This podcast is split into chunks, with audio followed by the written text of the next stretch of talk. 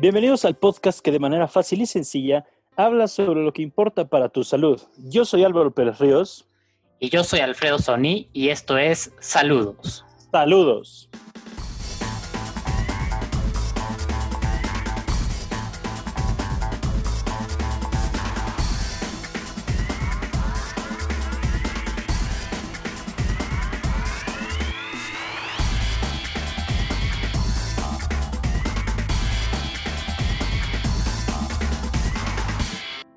Onda, Alvarito? ¿Cómo estás? ¿Qué onda, Alfredo? ¿Cómo estás? ¿Todo bien? Gracias, ¿tú? Muy bien, aquí ya disfrutando de la primavera, vacaciones, un poco a gusto, ¿no? Hombre, claro. Un poco, muy a gusto. Sí, claro. Oye, se siente, se siente el ambiente. Así es, delicioso y pues ya, eh, aunque seguimos en pandemia y con todos los temas de salud, hoy queremos platicar de un tema que ha estado en boca de todos los últimos años. Este sí ha dado mucho de qué hablar en los medios, en nuestra sociedad, en nuestra cultura, para bien, para mal. Eh, hay muchas iniciativas, pero lo cierto es que hoy en día es otra pandemia, ¿no? Ya no les voy a hablar de diabetes o hipertensión, hoy vamos a hablar del sobrepeso y la obesidad, ¿no? Que, que como lo sabemos está muy, muy presente en, en todo el mundo y en especial en nuestro país, ¿no, Álvaro? No, bueno, es como dices tú, esta es otra pandemia de la cual no vemos, a lo mejor no muchos se han enterado, pero oye, pero sigue, está, ha estado y todavía nos sigue cobrando factura cada vez más años, o sea, año con año nos sigue cobrando más y más y más. Como dices tú, yo creo que, digo, ahorita les hablaremos más a fondo, pero pues Oye, en México tenemos un problema, no, no, no, no. O tú, o tú qué dices, ¿es problema o no es problema? Sí, claro, pues hasta lo hemos visto en las políticas, ¿no? De, de la Secretaría de Salud, en reducir las porciones, en hacer muchas campañas, este, en las redes sociales, ¿no? Gracias a Dios se ha impulsado mucho esto de, pues de comer más sano, hacer ejercicio, ¿no? Que son temas muy que van muy de la mano. Y por otro lado, los efectos negativos que ha tenido es que hay muchas personas que tienen sobrepeso y obesidad, que han sido denigradas, buleadas, eh, les bajan el autoestima, tienen problemas de salud mental, en consecuencia de eso, ¿no? Entonces se hace un, un círculo vicioso y, y, pues también también está mal, ¿no? Porque este tiene que ser un abordaje, como lo hemos platicado desde el inicio, ¿no? De la medicina del estilo de vida y que tiene que ser algo eh, sistemático, ¿no? No puede ser una intervención en concreto, o sea, no puede ser eh, tener una dieta, ponerme a hacer más ejercicio, cambiar un alimento, dormir mejor, no, no, no. Tiene que ser un abordaje sistemático y cambiar en conjunto el estilo de vida. Exacto, todo lo, no, no, justo eso lo que decías del estilo de vida, o sea, todos los hábitos, las costumbres, todo, todo eso que está, pues sí, que está mal, pues atacarlo y, y cambiarlo de una vez, o sea, de tajo todo, cortarlo. Buenísimo. Y pues bueno, nada más como, como introducción, eh, contar, ¿no? Que de este tema se empezó a hablar en 1970, o sea, hace 50 años que es relativamente poco tiempo, sucedió que un grupo de científicos se reunió en Londres en el primer Congreso Internacional sobre Obesidad. O sea, era un congreso y un tema de, un tema poco atractivo. Ajá, y la gente no quería hablar de eso, era como un tema tabú. Y, y pues nada, ¿no? Eh, se empezaron a plantear en, en, en los endocrinólogos, se empezaron a dar cuenta que, que era un problema, ¿no? Que estaba aumentando mucho eh, la grasa abdominal o la panza, ¿no? Como les decimos todos. Y al mismo tiempo están aumentando muchos problemas de salud, como, como los que sí hemos cantado, ¿no? Siempre. La, eh, diabetes, hipertensión.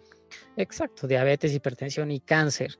Entonces, sigue, eh, si está muy claro si es una causa directa de la obesidad de estos problemas o viceversa, ¿no? Eso hay que decirlo porque digamos que hay muchas publicaciones que se encuentran en estos aspectos, ¿no? Porque es cierto que existe una relación, pero todavía no se sabe a ciencia cierta por dónde va el asunto, ¿no? O sea, sí ha habido muchos descubrimientos, eh, muchos hallazgos, ¿no? La relación entre la diabetes, la hipertensión, la obesidad, ta, ta, ta. Pero puede ser que más que la propia obesidad sea todo el estilo de vida, ¿no? Que es lo que hemos estado hablando. Y pues son muchas, eh, muchas enfermedades diferentes, diabetes, enfermedades del corazón, los tipos de cáncer o cosas de todos los días, ¿no? Como puede ser la apnea del sueño, que es cuando eh, tienes problemas para dormir, se te detiene la respiración un momento. Eh, digamos que no, es tan grave como suena, pero normalmente se deriva en una muy, noche de, muy, de sueño de muy mala calidad, ¿no? Artritis, problemas musculares, dolores del cuerpo, ta, ta, ta, y se hace, eh, pues, la, ¿cómo se dice? Pues el círculo vicioso, ¿no? Claro. Entonces, por eso, pues, no está muy clara la, la relación entre, entre un problema u otro, pero pues sí hay que, estudiarlo, ¿no? Entonces, pues vamos a empezar como siempre lo hacemos con, con los datos, ¿no? Ahora, en México es bastante eh, alarmante que el 70% de los mexicanos padece sobrepeso y una tercera parte sufre obesidad. O sea, son, teniendo en cuenta que son 130 millones, está, está muy fuerte, ¿no? Está, o sea, son, son datos duros datos duros, ¿no? Que también en, nuestro capítulo de datos lo tocamos, ¿no? Ahí cuántos diabéticos hipertensos sabemos que hay, porque sabemos que hay más. Em, también aquí lo, lo, preocupante es que muchas de estas personas que tienen sobrepeso u obesidad, pues también tienen estas enfermedades, ¿no? Diabetes, eh, cuestiones cardiovasculares, cáncer. Y pues esto se deriva, uno, en, lo, estamos viendo con la pandemia del COVID-19, ¿no?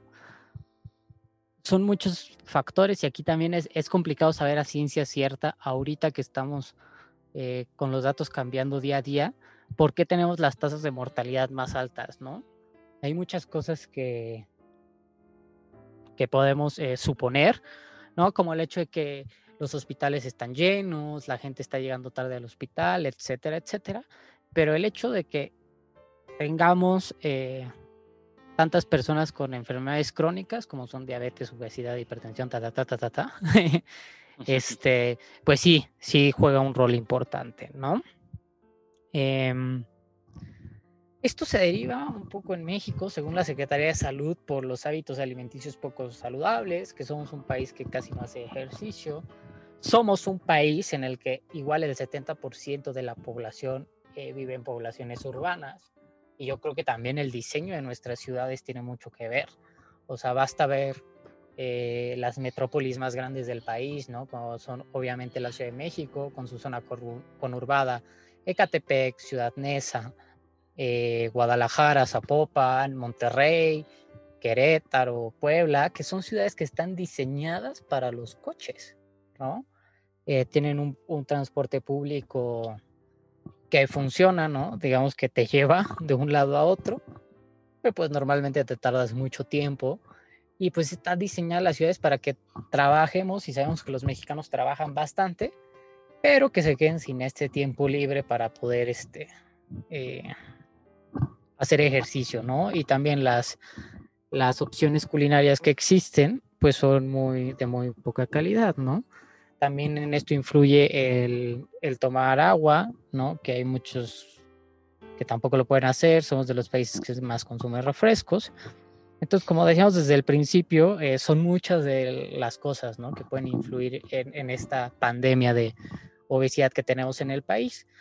Pero también es importante saber que no es una pandemia solo del país, ¿no, Álvaro? También está, está fuerte el problema a nivel mundial, ¿no? No, claro. Digo, y ahorita hablamos específicamente del caso de México porque pues, es el que conocemos, pero a nivel mundial, eh, en datos de la, de la OMS, que es la Organización Mundial de la Salud, digo, yo creo que ya les tengo que explicar porque después de esta pandemia es famosísima y todo el mundo lo hemos oído hasta el cansancio. Pero como bien mencionabas, se empieza a hablar desde los años 70 sobre obesidad y a partir de 1975 a la fecha actual, los casos de obesidad en el mundo se han triplicado. A lo mejor tres veces no suena mucho, pero no sé si mencionan la cantidad de personas que hay en el mundo. o sea, cuánta población ha crecido de 1975 a vamos, a la fecha actual. Y, o sea, si, lo vemos en perspectiva, la obesidad ha crecido un montón.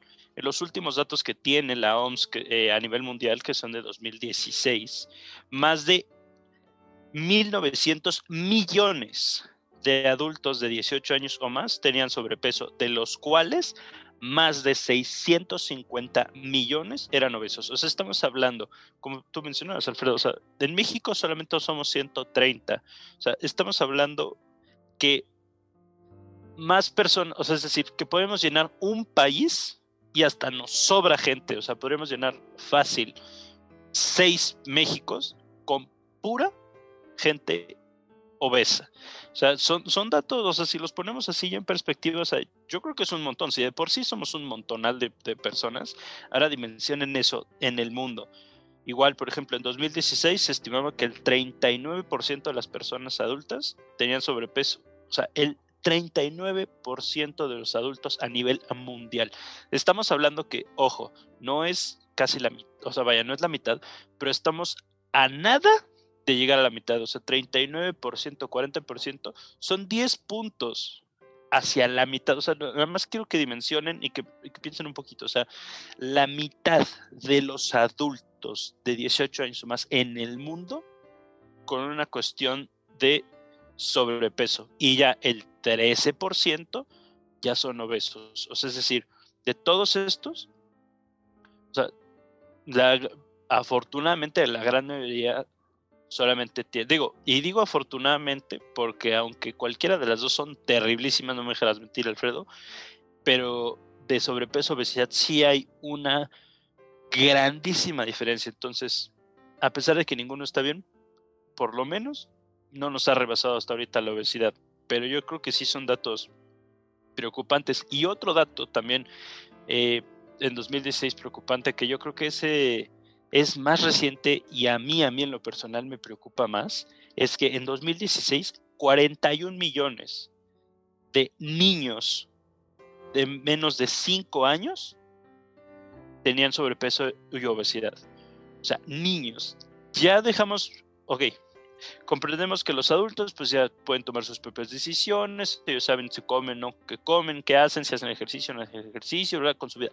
Está bien, y también por eso es más fácil poderlos ayudar. Pero ustedes se mencionen niños, niños que dependen de sus padres o de sus tutores, de sus cuidadores, que les están fomentando esta cultura del sobrepeso y la obesidad. O ¿ustedes cómo creen que van a crecer esos niños? ¿Cómo creen que va a avanzar ese, ese, niño que a los, o sea, menos de, ustedes están pensando, o sea, menos de cinco años, es un niño de tres, una niña de tres, con sobrepeso u obesidad, yo creo que sí es un dato muy alarmante. O sea, no podemos dejar que los niños estén, o sea, desde tan chicos, o sea, tenerlos con tan poco, tan poco cuidado. E igual también, no, no, no nos olvidemos, en 2016 también se estimó que entre niños, es decir, mayores de 5 años, y adolescentes, o sea, es decir, entre la edad de 5 y 19 años, había aproximadamente 340 millones con sobrepeso u obesidad. O sea, ustedes no pónganse a pensar. O sea, los adultos, o sea, es decir, estos niños y adolescentes son la mitad de los adultos, más o menos, eh, que tienen, que son obesos. Ya no digamos con sobrepeso, pero sigue siendo preocupante. O sea, vaya, los adolescentes y los niños pues, están, caracterizados porque, pues, digo, todo el mundo sabemos, están llenos de energía, hacen, corren, deshacen, o sea, van de aquí para allá, juegan, etc. O sea, ¿qué estamos haciendo nosotros mal, eh, tanto como sociedad, también como, eh, o sea, obviamente los que tienen hijos, o sea, como padres, como tutores, o sea, ¿qué, qué, están, qué estamos haciendo con estos adolescentes que en lugar de promover eh, pues, las actividades al aire libre, o sea, la, la, actividad física, estamos promoviendo el sedentarismo. Digo, obviamente, yo entiendo que ahorita estamos en pandemia y no todo el mundo podemos salir a correr este, tan campantes por la calle, pero yo, este problema me viene desde antes. O sea, yo estoy hablando de datos de 2016. o sea, ahorita estamos. No es como que la pandemia provocó la obesidad, ¿no? No, claro, no, y estamos en 2020. O sea, estos son datos de hace 2021, ya ven, ya ya me ando equivocando. 2021. O sea, tenemos, son datos de hace cinco años. Imagínense, hace cuánto estábamos así, ahorita cinco años después. O sea, yo creo que estamos igual o peor. Entonces, yo creo que sí hay que tomar mucha conciencia en esto, o sea, reflexionar los datos. Son datos, o sea, son números enormes. Yo sé que puede ser un, porcentaje ínfimo, chiquitito, pero, pero yo creo que sí, sí es para, para pensarlo. ¿O tú qué? Claro, no, y, para ponerlo en contexto, o sea, ¿qué, ¿qué, nos decías? Que había en 2016 1.900 millones de adultos con sobrepeso, ¿no? Y 650 millones de obesos. ¿Estamos de acuerdo? O sea, para ponerlo en contexto con el COVID, que ha ocupado eh, nuestra agenda de noticias y preocupación en el último año, solo hemos tenido 124 millones. O sea, el 10%. Nada, nada comparado con los datos que acabo de mencionar. La obesidad no, o sea, como que ya lo normalizamos, ¿no? Pero es muy importante saber, o sea, qué es la obesidad, ¿no? Porque se habla mucho, hablamos de los gorditos, se ve el gordito, ¿no? Todo ese tema. Pero incluso ahorita hay campañas de, ay, normalicen la obesidad, ¿no? Para las cuestiones de la autoestima, pero hay que poner varios puntos en, en, contexto, ¿no? Para entender qué es lo que está sucediendo aquí y sí, como tú decías, no, no es un problema, o sea, como lo decías, desde los 70 se empezó a estudiar y se ha triplicado, o sea, no es algo de la noche a la mañana. Y sí es una alerta de que nuestro estilo de vida, la forma en la que estamos haciendo las cosas, algo, algo está, está mal, ¿no? Claro. Y antes, antes de la pandemia también los chavos ya estaban metidos en los videojuegos, este, te digo, normalmente estamos acostumbrados a hacer nuestra vida ya sea en transporte público o en coche, pero nuestra actividad física es mínima o nula eh, aquí en México hay pocos espacios para poder hacer actividad al aire libre, etcétera, ¿no? Son, son muchos aspectos que, que ahorita pues no me voy a meter, pero sí voy a definir qué es la obesidad y el sobrepeso, ¿no? Hay que decir algo importante, ¿no? Aquí la obesidad es una enfermedad. Eh, sí, sí, de e, acuerdo. es, algo duro de escuchar, pero hay que manejar las cosas como son, ¿no? Y, de repente tenemos ese concepto de enfermedad, ¿no? Eh, como algo muy malo, pero pues es algo que existe. Es probable que todos tengamos una enfermedad a lo largo de nuestra vida, ya sea muy leve o, o no, eso es como una gripa, como cosas muy complejas, pero, pero vaya, es una enfermedad. ¿Y, ¿Y en qué consiste esta enfermedad? Bueno, la definición, así como en diabetes, es que tienes eh, el azúcar alta, aquí lo que está eh, alto es la grasa corporal. Entonces, pues sí, evidentemente no es como que voy a comer mucho hoy y pues me voy a volver obeso la siguiente semana, ¿no? O sea, es un proceso que, que lleva tiempo, ¿no? Que tiene que ver mucho con, con qué y cuánto comemos, nuestra actividad física, y normalmente lo que pasa aquí es que, que no, es, no es un problema estético, ¿no? Eso eh, desde el punto de vista médico es lo de menos, o sea. No, es, un problema de salud más grande. Exacto, es un problema médico que, que tiene un, trasfondo del metabolismo, que el metabolismo es eh, todo lo que sucede en el cuerpo para que lo que comemos lo convirtamos en energía y en algo que nos sirva a nosotros. Ese es el metabolismo que es que se descompone, ¿no? Esa, esa es la cuestión. Entonces, pues sí está muy cañón, ¿no? Como decías, los datos de los niños sí es alarmantes, o sea, crecer con niños obesos, eh, pues te causa muchos problemas, ¿no? Porque eh, parte de lo que buscamos como médicos es que toda la gente sea saludable y que tenga el mejor estilo de vida dentro de lo posible para que pueda esa persona impactar su sociedad y lograr a, desarrollarse, ¿no? A lograr su máximo potencial. cuando tienes una persona obesa, pues tiene baja energía, muchas veces lo que hablábamos de los frenos estéticos, baja definición, eh, perdón, baja definición, ¿eh? baja motivación, eh, baja autoestima y demás, ¿no? Y pues aquí también es importante eso de, de que no es solo cuánta grasa tenemos, porque hay que decir también que es, que es normal tener grasa, ¿no? También la necesitamos para, para muchas cosas, pero también es donde se va, se va poniendo esta grasa, ¿no? Pero bueno, Álvaro, entonces, ¿cómo, ¿cómo medimos la obesidad? ¿Cómo sabemos si alguien es obeso, tiene sobrepeso o no? Ah, claro. Mira, obviamente, digo, lo más sencillo, pues es la, la clínica, digamos, lo velo. Pero bueno, también existe un método bastante, pues, sencillo para que, que nosotros, bueno, no solo los médicos, porque las nutriólogas, los nutriólogos también lo utilizan, eh, que son, bueno, primero es el peso, o sea, ese no hay duda. Pesar a la persona, ver este, su, su masa, ¿de acuerdo? Ese, ese, o sea, su peso y acorde al peso podemos sacar, eh, digamos, se mide lo que se llama el índice de masa corporal, que ¿qué es esto? Bueno, el índice de masa corporal lo único que mide es, eh, compara la estatura de las personas contra su peso y eso arroja un valor. Es decir, realmente no me voy a meter mucho en cómo se mide. Digo, es muy sencillo, o sea, realmente no tiene mucha ciencia, solamente son, ahora sí que multiplicaciones y divisiones. Pero vaya, ese nos da un valor. De hecho, hasta existen calculadoras ya que lo hacen solito. Pero vaya, eh, ese valor, de acuerdo a los rangos eh, que nos da, es lo que nos determina si la persona está en peso ideal, si la persona tiene sobrepeso, si la persona tiene bajo peso o si la persona tiene obesidad, ¿de acuerdo? Entonces, eh, ¿cómo nosotros podemos definir si una persona tiene bajo peso, tiene peso, digamos, este, normal, tiene sobrepeso, tiene obesidad? Bien.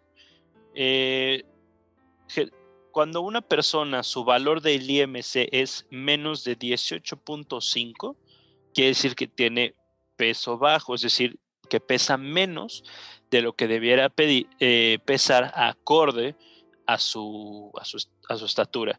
Luego, si está entre 18.5 y 24.9, podemos decir que se encuentra pues en su peso ideal, ¿de acuerdo? O sea, puedes pesar un poquito más, un poquito menos, todo depende mucho igual eh, en relación a la estatura, pero digamos, estás lo que, lo que denominaríamos bien, así, tal cual.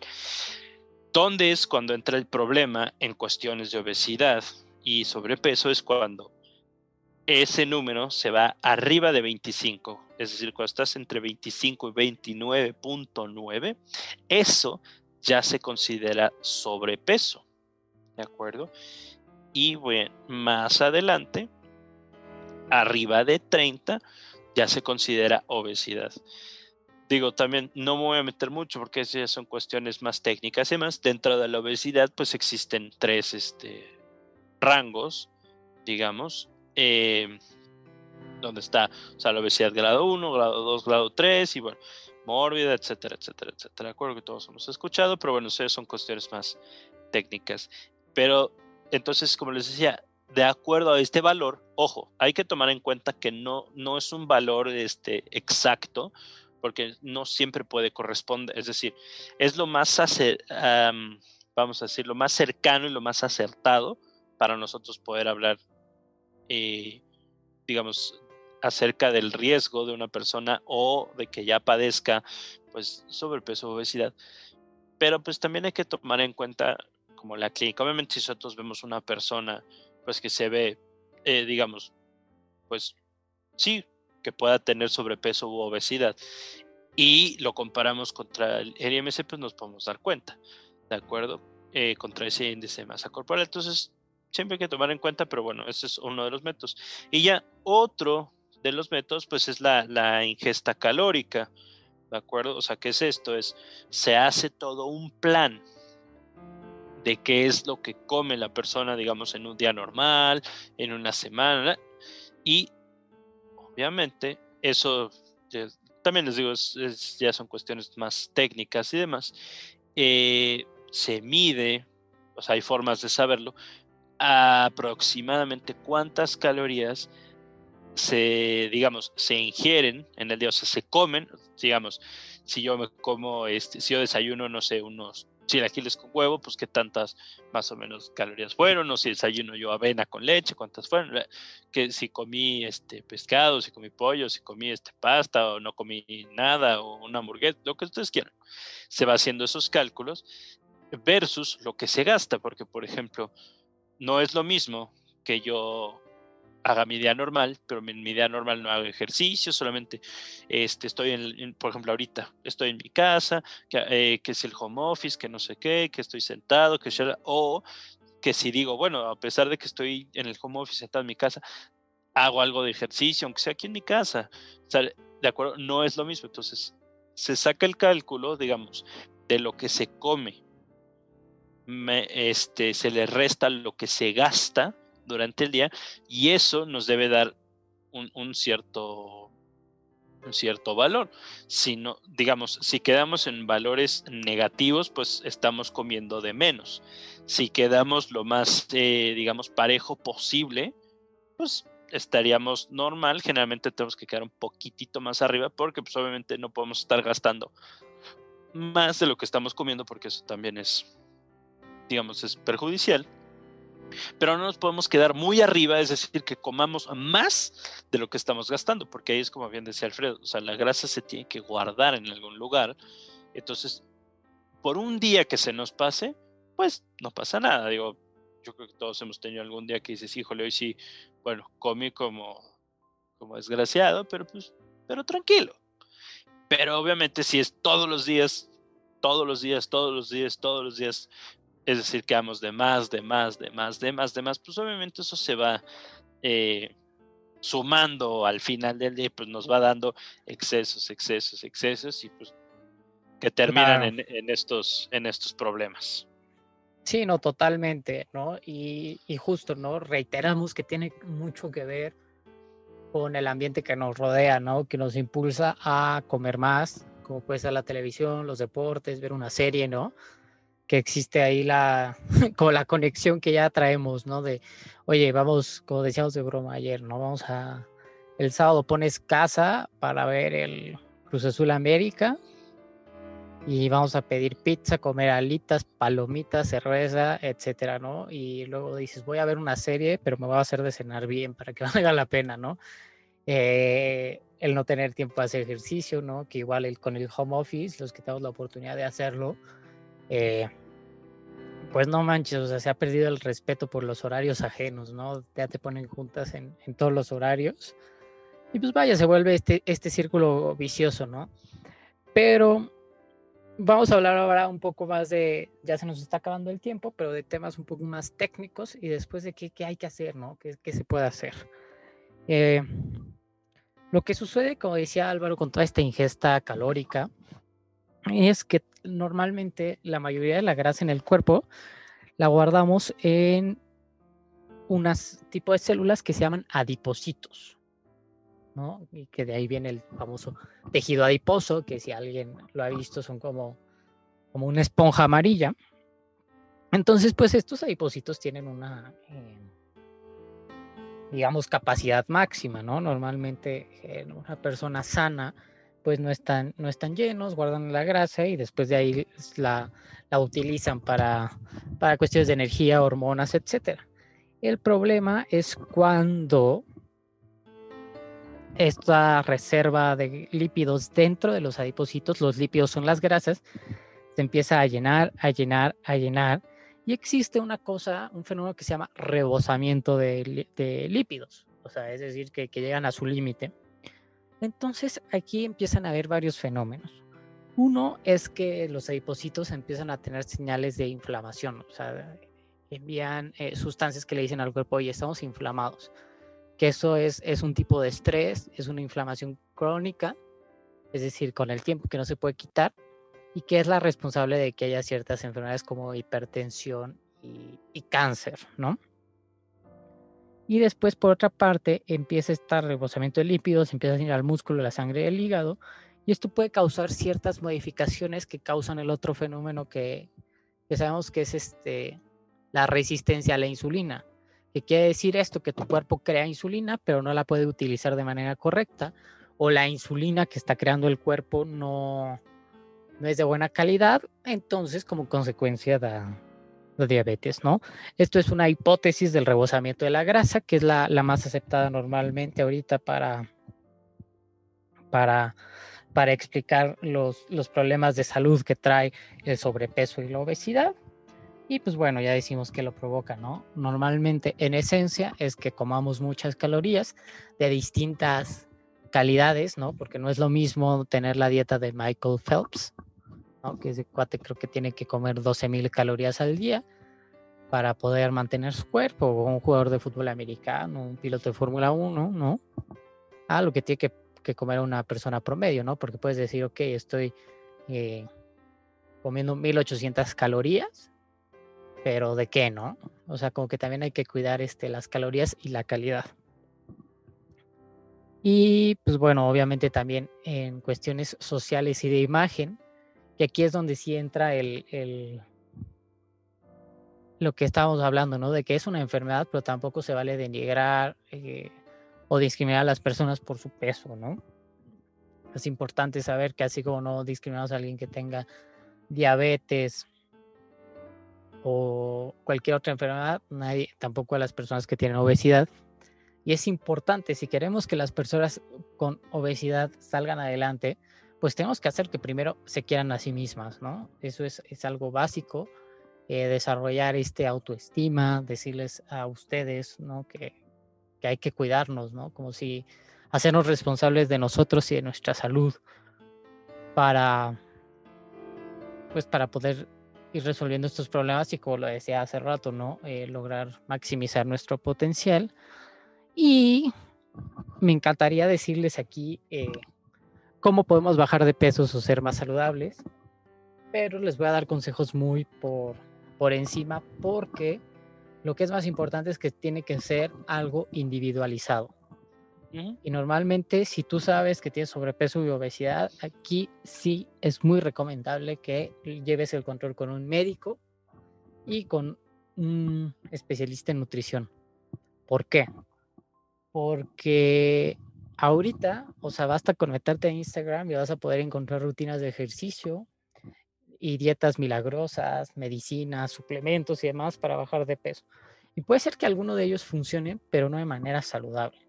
Entonces necesitas un médico y un nutriólogo que te conozca, que conozca tu estilo de vida, qué te gusta comer, a qué horas te gusta comer, eh, cuánto dinero estás dispuesto a gastar en tu comida, cuánto tiempo tienes para cocinar, ¿no? ¿Qué tipo de actividad física te gusta? Este, los antecedentes en tu familia, ¿no? Eh, tu genética, todos esos temas son importantes para que se cree un plan específico para ti, ¿no? Porque luego, no sé, ahorita ves a gente probando la dieta keto y hay resultados de que no es buena para todos, ¿no? o hay gente que está haciendo miles de rutinas de ejercicio y comiendo poco y después se desmayan porque no tienen energía, por eh, decir algunos temas, ¿no? Muy por encima, pero, pero sí, ¿no? Eso es importante. Y para las personas que no tengan sobrepeso y obesidad, pues es importante este, procurar de todos modos tener eh, un estilo de vida activo. Hay algo muy importante, el, el, cabe mencionar que es prevenible y evitable, entonces si no lo tienen, pues evitarlo. Claro, o sea, no te exime que seas flaco ahorita, que así te vas a sacar toda tu vida, ¿no? Tienes que, mantener ese estilo de vida activo y, procurar no... O sea, como decíamos, no está mal comer algo grasoso de vez en cuando, ¿sabes? O sea, hay cosas que son deliciosas, ¿no? Tomar alcohol, etcétera. Pero sí, como dicen los anuncios del alcohol, todo con medida, ¿no? este, cuidar lo que comemos, tener una dieta alta en frutas y verduras y, pues ya, ¿no? Creo que, que, eso es todo. No sé si quieras agregar algo, Alvarito. No, no. Creo que con eso me quedo. Buenísimo. Pues muchas gracias por, por su tiempo. Compartan este capítulo con las personas que crean que les puede servir, que quieran aprender algo. Tenemos nuestras redes sociales, Instagram, Facebook trabajando ahí en YouTube, nuestro blog. Eh, disfruten estas vacaciones con responsabilidad. ¿Mm? y pues no me queda nada más que decirles saludos. Saludos. Eso.